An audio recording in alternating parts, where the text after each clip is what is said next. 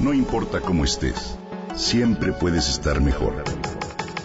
Mejor, mejor. Con Reavivadas.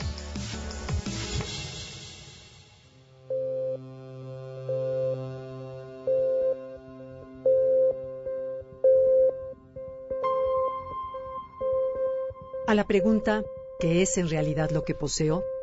Los sufis responden sin titubeos. Lo único que tienes es aquello que no perderías en un naufragio. Posees solo una riqueza de la vida que no para nunca. La inhalación que entregas a la exhalación y la exhalación que entregas a la inhalación.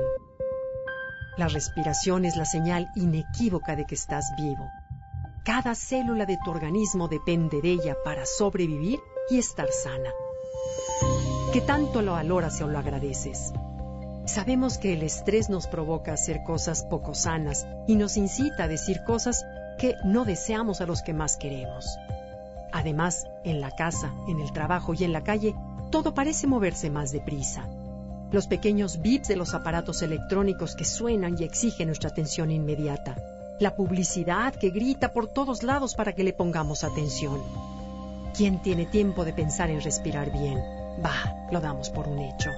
Como diría Eckhart Tolle, el estrés es señal de que has perdido el presente. Muchos sacrificamos el presente para vivir en el futuro. Pensamos que la felicidad está en ese lugar inalcanzable y esperamos hasta que la noche llegue para entonces permitirnos descansar en la oscuridad y el calor de nuestras camas.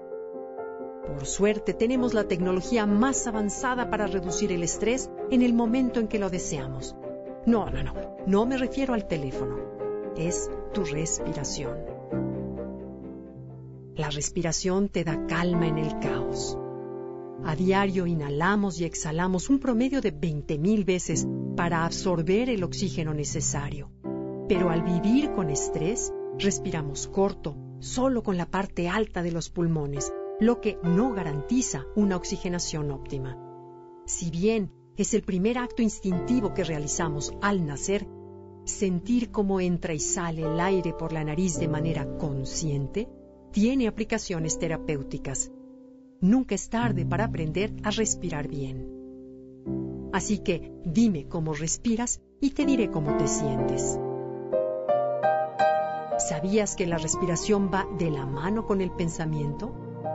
dar y recibir como la respiración es el eterno ciclo de la vida.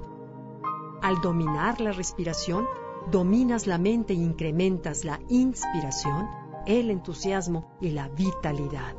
Veamos. Cuando tu respiración es larga y profunda, el pensamiento es centrado y sereno. Cuando tu respiración es corta, solo con la parte superior de los pulmones, llevas lo mínimo de oxígeno a tus células y no usas toda la capacidad pulmonar que la vida te dio. El estrés del día y las prisas te roban la inspiración y son la causa de que respires así de mal. Cuando inhalas corto y exhalas largo, muestras un estado de melancolía o añoranza como no queriendo dejar ir el pasado.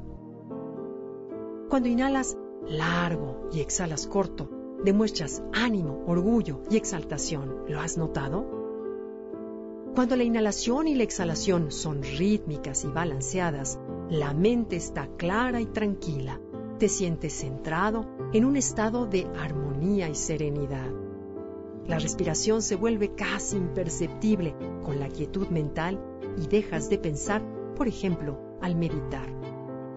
La respiración se corta cuando sientes un dolor muy fuerte, estrés o ansiedad, cuando te sientes débil o muy cansado. La respiración se acelera si detectas peligro con excitación sexual o al practicar algún ejercicio cardiovascular, lo que ayuda a capotear la depresión. Es por eso que controlar la respiración calla el ruido del cerebro y crea paz interna y serenidad, sin contar que el oxígeno que inhalas provee de energía y salud a cada una de tus células para que funcionen mejor. Inhala y exhala mientras agradeces poder hacerlo, porque es señal inequívoca de que estás vivo.